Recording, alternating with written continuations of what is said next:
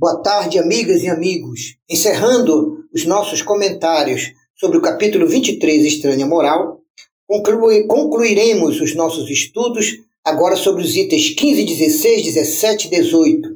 Não vim trazer a paz, mas a divisão. Mais tarde, na história do mundo cristão, no ano de 325 depois de Cristo, os adeptos de uma nova doutrina, o futuro catolicismo romano, não se entenderam quanto à interpretação dos ensinos de Jesus. A maioria delas velada por alegorias e figuras de linguagem.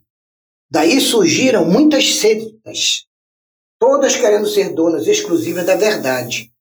E 18 séculos não foram suficientes para harmonizar essas seitas e essas interpretações diferenciadas eles acabaram esquecendo os preceitos divinos e os que Jesus colocou como pedra angular de sua doutrina, como condições expressas da salvação das almas, a caridade, a fraternidade e, acima de tudo, o amor a Deus e ao próximo.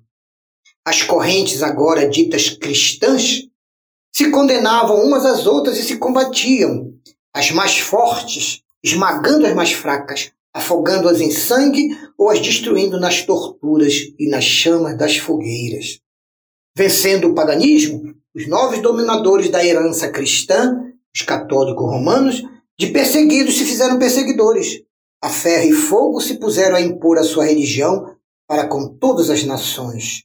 É fato histórico que as guerras de religião foram as mais cruéis e mais vítimas causaram do que as guerras políticas, em nenhumas outras se praticaram tantos atos de atrocidade e de barbárie. E a história nos comprova que o novo cristianismo foi fundado pelo imperador Constantino I, que era pagão, e que até as últimas horas de sua vida continuou sendo pagão. Só se batizou duas a três horas antes de morrer, para que fosse aceito nos céus segundo a declaração do bispo que o batizou. Foi ele, Constantino I, quem convocou o concílio de Nicéia, presidiu o concílio e planejou e compôs o relatório que deveria ser aprovado com o famoso Credo de Nicéia. E essa nova igreja nascente, católica, apostólica e romana, principalmente romana, já nascia com a força e o poder político-administrativo militar do Império Romano e dele muito se utilizou para anatematizar, para condenar e eliminar todos os que não concordassem com seus novos postulados dogmáticos e teológicos. E, além disso, administrativos. Os princípios e regras do império e dos novos bispos. Eles herdaram toda a hierarquia e toda a administração romana. Entretanto, muitos desses princípios novos Jesus nunca deles falou, muito menos os ensinou. Com as naturais reações das outras crenças, das outras religiões, dos outros povos e nações, a violência religiosa explodiu. Seria isso culpa de Jesus ou da sua doutrina? Não, pois a doutrina de Jesus formalmente condena toda violência. Alguma vez Jesus mandou a seus discípulos: Ide, matai, massacrai, queimai os que não crerem como vós? Não, nunca disse isso. Pelo contrário, todos os homens são irmãos. Deus é bom e misericordioso para com todos. Deus é Pai, não faz acepção de pessoas. Amai o vosso próximo, perdoai o vosso inimigo, orai pelos que vos perseguem, fazei o bem àqueles que vos castigam. Disse mais Jesus: quem matar com a espada, pela espada perecerá. Então, a responsabilidade da crueldade de todo o período da Idade Média no campo religioso não pertence a Jesus nem à sua doutrina, mas àqueles que a interpretaram falsamente e a transformaram em um instrumento de domínio, de riqueza, de poder, de abusos para satisfazer suas paixões inferiores. A responsabilidade por esse estado de coisas pertence aos que desprezaram essas palavras singulares de Jesus, dita a Pilatos: O meu reino não é deste mundo. Em sua sabedoria espiritual, Jesus tinha presciência do que ocorreria no futuro, porque essas coisas eram inevitáveis.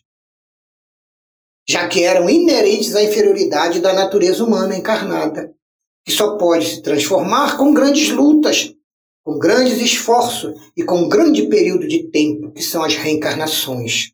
O cristianismo precisou passar por essa longa e cruel prova de 18 séculos para mostrar toda a sua força, pois apesar de todo o mal cometido em seu nome, o verdadeiro cristianismo saiu de todos esses eventos ileso. As condenações recaíram sempre sobre aqueles que delas abusaram. Ante a intolerância e as violências, todos sempre diziam: se o cristianismo fosse bem mais conhecido, entendido e bem mais praticado, essas violências jamais ocorreriam.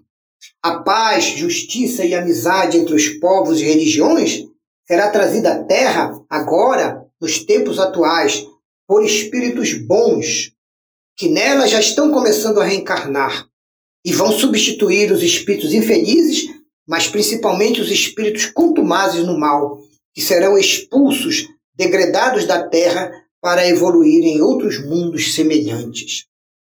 Ao dizer Jesus, não creais que eu tenha vindo trazer a paz, mas sim a divisão, o seu pensamento era: não creiais que a minha doutrina se estabeleça pacificamente na terra.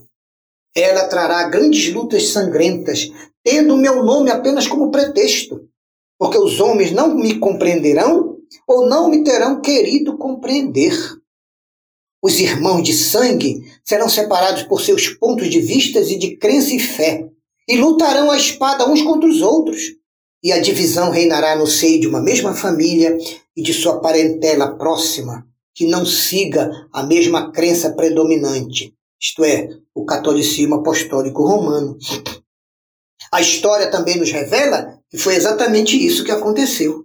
Na época de maior sombra e superstição, irmãos de sangue, parentes e amigos se questionavam violentamente com relação à fé e muitas vezes eles mesmos se acusavam e se denunciavam perante as autoridades e os tribunais religiosos, sempre ávidos de condenações, de sangue e de fogueiras. Diz Jesus que veio lançar fogo à terra para livrá-la de erros e de preconceitos. Ora, assim como se põe fogo a um campo para destruir nele as ervas daninhas, Jesus tinha pressa que o fogo da luz e do espírito, da verdade, do amor e do perdão, logo se acendesse para que a depuração da humanidade fosse mais rápida, pois desse conflito sairia triunfante a verdade, o que está começando a acontecer a partir de agora, na transição planetária. Jesus sabia que depois da guerra viria a paz, depois dos ódios partidários, a fraternidade universal, e depois das ações das trevas baseadas no fanatismo, viria a luz da fé e a luz da razão. Entretanto, essa verdadeira guerra intestina entre as crenças, religiões e até entre a ciência com elas acabou perdurando por toda a Idade Média. E foi preciso o Renascimento, a sangrenta Revolução Francesa, o Iluminismo e o Enciclopedismo para quebrarem aqueles grilhões religiosos que dominavam e impediam o progresso geral.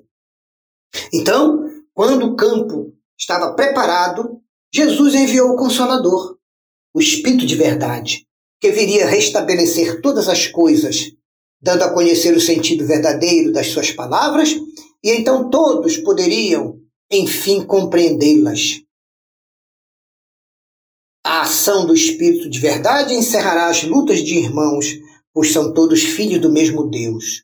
Cansados de combates sem vencedores, que só trazem a desolação e a perturbação às famílias e às sociedades, os homens reconhecerão que os seus verdadeiros interesses estão no mundo espiritual.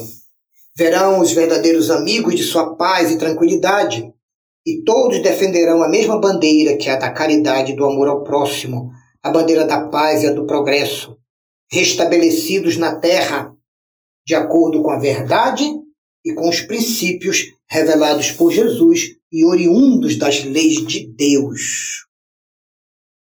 O Espiritismo, então, surgiu como uma revelação para realizar na época prevista por Jesus Cristo essas promessas estão concentradas no Evangelho segundo João, nos capítulos 14, 15 e 16.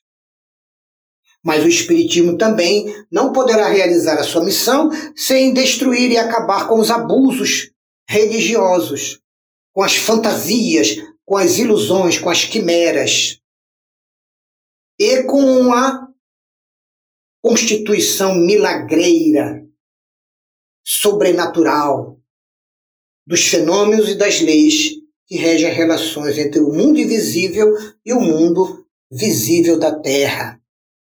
Como Jesus, o Espiritismo vai receber, como recebeu e continua recebendo, o combate dos orgulhosos, dos egoístas, dos ambiciosos, da cupidez e do fanatismo cego, que serão levados às últimas trincheiras, tentando barrar o caminho do Espiritismo e tentando gerar no seu caminho entraves e perseguições. O Espiritismo também teve de combater, lutar, para se impor como uma ideia nova. Mas o tempo das lutas sangrentas e das violências bárbaras passou, graças a Deus. Hoje, as lutas são todas de ordem moral. E o Espiritismo terá de enfrentá-las pela moralização e pela espiritualização dos seus membros trabalhadores e adeptos. Mas fiquemos tranquilos e esperançosos, porque os Espíritos anunciam que já está próximo o final desse período de lutas para que surja o um mundo de regeneração entre os humanos da Terra. As primeiras lutas da implantação duraram quase 20 séculos. As lutas do Espiritismo durarão dois séculos. Porque a luz, em vez de partir de um único foco, hoje vem de todas as direções, de todos os pontos do globo, e abrirá muito mais rápido os olhos aos cegos, principalmente na era da informação em que nos encontramos, onde a internet, as redes sociais, os portais são verdadeiros meios de comunicação instantânea entre os cidadãos e muitas vezes sem interferência dos poderes dominantes dos povos. Por fim, essas palavras de Jesus, de todo este capítulo 23, estranha moral, devem ser entendidas com o espírito da letra. E no caso da espada e da divisão, com referência às cóleras que a sua doutrina iria provocar, os conflitos familiares a que daria causa devido aos interesses das pessoas. Interesses muitas vezes materiais, baseados em propriedades e em fortunas. E as lutas que teriam que sustentar o espiritismo antes de se firmar. E como também teve que que enfrentar o cristianismo, que depois foi substituído pelo catolicismo romano. Mas não era não eram essas reações, essas violências e até essas guerras sangrentas não eram decorrentes de um plano prévio de Jesus em semear desordem, confusão e violência. Nada disso. O mal veio dos homens. Os homens egoístas, ambiciosos, os manipuladores do povo, os que transformavam os fiéis em massa de manobra, os que tramavam em gabinetes para o enriquecimento, o domínio, a grandeza material e o acúmulo de propriedades desnecessárias para as instituições religiosas, nunca da doutrina de Jesus, nem da verdadeira ação no bem dos seus verdadeiros apóstolos e discípulos. Jesus é o médico que veio para curar todas as almas cujos remédios amargos provocam crises salutares, atacando as verdadeiras causas dos nossos sintomas, das nossas enfermidades e das nossas expiações. Por isso, Jesus realmente é o caminho para a verdade e para a vida. Caminho que deve ser perlustrado por cada um de nós que quisermos buscar a nossa redenção moral e espiritual. Então não estranhemos a linguagem nem as traduções que estão reunidas no estudo desse capítulo 23, cujo nome já é sugestivo, moral estranha, estranha moral. São decorrentes dos problemas linguísticos, das traduções interesseiras, das tendências dominadoras dos homens. Fiquemos com a inteligência do Espiritismo, que nos ensina com simplicidade e objetivo tudo de que precisamos para conhecer a verdadeira mensagem de Jesus. Muito obrigado a todos pela oitiva. Graças a Deus, Jesus nos abençoe.